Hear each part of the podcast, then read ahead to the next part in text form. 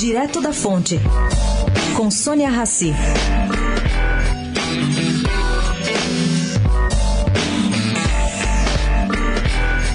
A sexta-feira passada não foi um bom dia no Supremo Tribunal de Justiça para os envolvidos em casos de corrupção.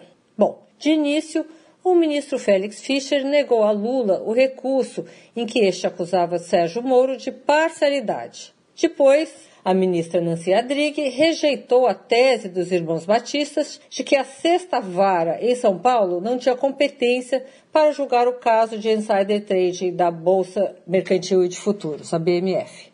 Mais tarde, foram negados habeas corpus para os irmãos Batistas. E por fim, a sexta turma confirmou que a sétima vara do Rio tinha sim competência para julgar a ex-primeira-dama do Rio, Adriana Anselmo.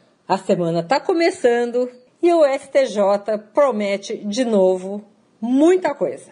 Sônia Raci, direto da fonte, para a Rádio Eldorado.